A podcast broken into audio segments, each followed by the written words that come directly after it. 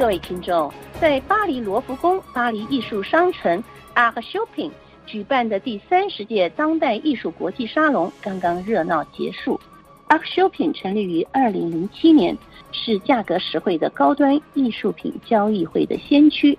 台湾艺术团体也参与本届的当代艺术国际沙龙，在游客如织的会场，也吸引不少访客及专业人士的关注。本次法广中华世界节目为大家请到这次带领台湾艺术家参展的领队张维婷女士，为听众朋友介绍一下本次参展活动的情况。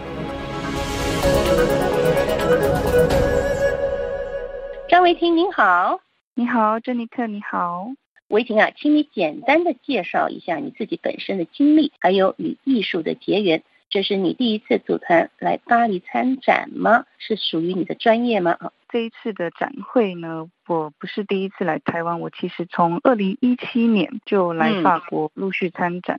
那在会与艺术结缘的部分，是因为原本我是在插画工作室工作，那我的老板是台湾时尚艺术的先驱，时尚插画设计。那第一次来法国，因为法国也是这个呃奢侈品跟设计。非常盛大的产业这一块，所以他有机会到法国参展。那第一次，二零一七年，我是跟随他一起到法国来做这个参展。那这是我第一次接触到这个艺术产业。那刚好在这边的负责人，呃，觉得我在工作上的危机处理能力等等，因为在法国会有比较多突发状况，那都可以一一解决。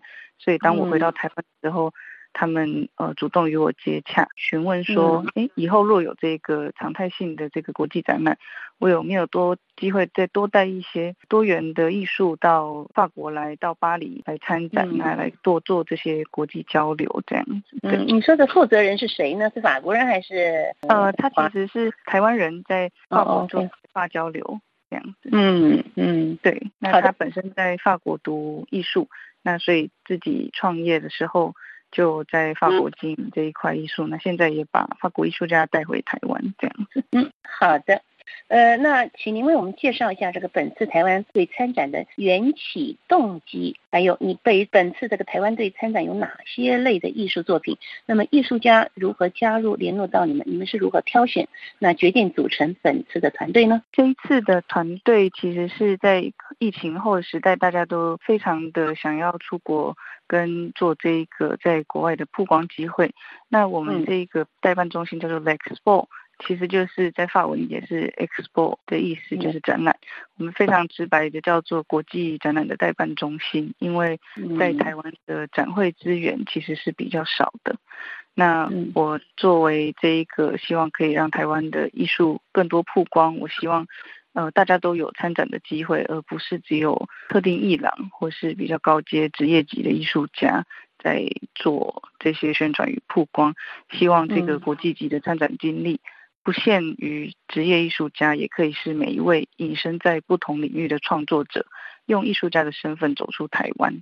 那拥有这个国际艺术平台发展的机会，是我们这个团队试图让艺术市场走向更宽广的精神跟价值这样子。嗯，对，所以我们这个团体致力于发展这个国际艺术的展览、博览会的参展代办与接洽，那提供非常完善的展览规划跟文宣宣传，因为我们有呃很强的设计团队及数位行销的广告投放团队。那所以在这一些呃专业人士的集合下，促成这一次的呃展览的兴起。所以参展者的部分就要跟台湾文化一样，非常的多元。我们从原住民的织品，然后雕刻，然后一直到呃传统类型的国画，然后书画。然后到西方类型的油画，那还有比较现代亚克力，然后连绘本，然后到这一次还有一个叫什么叫连绘本？绘本就是儿童的书籍，就是会有故事成册的。那我们这一次在画 shopping 的部分也有展出绘本，漫画是吧？你的意思类似漫画是不是？类似，对对对。但是它你讲绘本，我们一般人听不懂。哦，一般人听不了解，因为我们在台湾的部分，这个我们叫做绘本这样子。绘画的绘还是什么？对，绘画的绘。嗯，好，OK。对，那还有一个特别就是环氧树脂，他这一次这个艺术家谢云婷，他是用这个特别的材质来做这个流动化。那这一个部分是在近几年才兴起的。那他在台湾是非常专业的艺术家，也用了非常多的呃时间在了解这个化学的材质，去怎样创造出海浪跟这个透明界面的表现，这样跟呈现。我们这一次艺术家集结的部分是这样子。嗯，好，所以你就是一般比较朝这个法国的展览方面就参与法国展，是不是？其他的国家有没有？其他的国家也有，呃，但我们主力在法国，因为我们每次参展都得到很多法国民众的回馈，我觉得是因为他们在生活中就有这种艺术的渲染力，他们也不吝于给予艺术家指教或批评，甚至是呃称赞或是他的建议，都让艺术家感受到来参展的。对，听到这些回馈的实际效益是最更大的。嗯，好的，好。那我们知道哈，这个艺术商城啊是在二零零七年打造完成的。那这个当代国际沙龙的宗旨呢，就是以一种可以承受的价格，提供真实的原创的艺术作品，让这些民众能够不受限制，轻松的接触当代的艺术。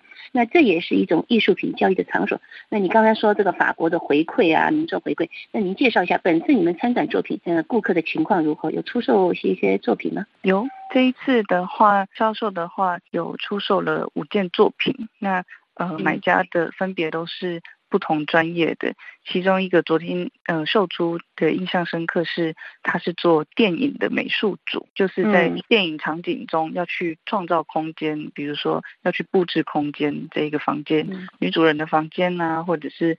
呃，它有一个十八世纪什么的，呃，皇室的房间等等。那这个是美术组的导演的部分，说来这边呃选购画作，那以后可能就会将这个画作曝光在电影的场景里面这样子。那这个部分是呃销售的部分，我们觉得接触到的客群非常的多样啊，也很特别。那这一次售出的五件作品当中，还有。件也是刚刚说的环氧树脂，蛮新的素材。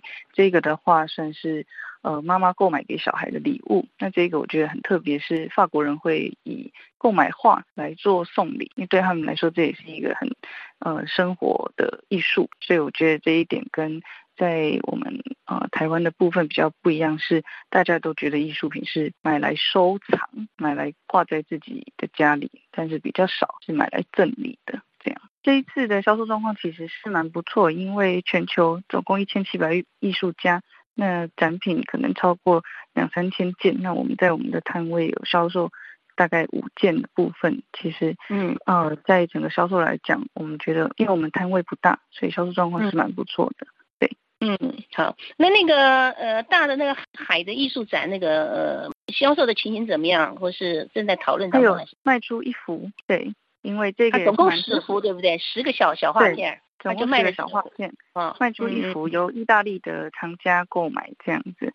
对，OK，嗯，好，那在经过这些这个展览经验以后，呃，你想对那些参与呃国际艺术沙龙的台湾艺术家有哪些建议？甚至呃其他国家的这些艺术家和华人有哪些建议？好，建议的话呢？我这几次的参展的经历，希望艺术家对于这一个国际展览，第一个实际上的都就是呃货运的部分，在包装上要有比较呃完善的包装跟呃保护，因为这一次有造成一些损伤。对，那我这些比较是大家不乐见的，那也是这个国际展览其实是最大的风险。那也有遇到海关的部分，那如果在包装里面。的申报不确实的时候，也会有造成这个问题。这一个是在执行面上的建议。那在曝光上面的建议是，希望艺术品，因为现在手机越来越普及，但毕竟是艺术品，希望大家以数位典藏的方式去做留存。那在曝光的时候，也能将这个高解析的图档在呃 DM 啊宣传上面去做显现，那它也会看起来更专业，那提升这个作品的价值。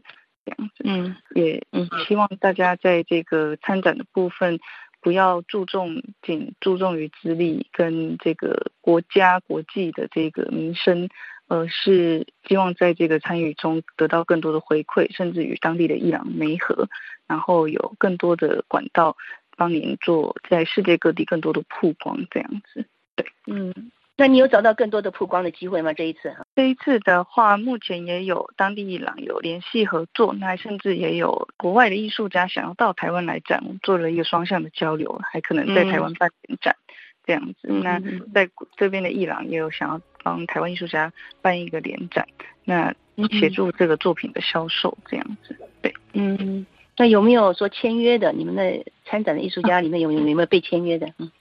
嗯，目前的话没有被签约，因为这一个部分他们还是希望以自由艺术家为主，就是可以到呃各地参展，不会受经纪公司或伊朗的限制这样。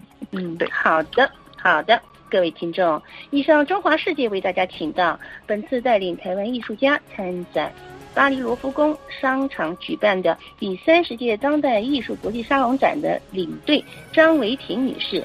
介绍本次台湾艺术家团队参展的情况。本次的节目是由珍妮特为您主持的，感谢我们的法国同事与西岸的技术合作，同时更感谢您忠实的收听。我们下次节目再会。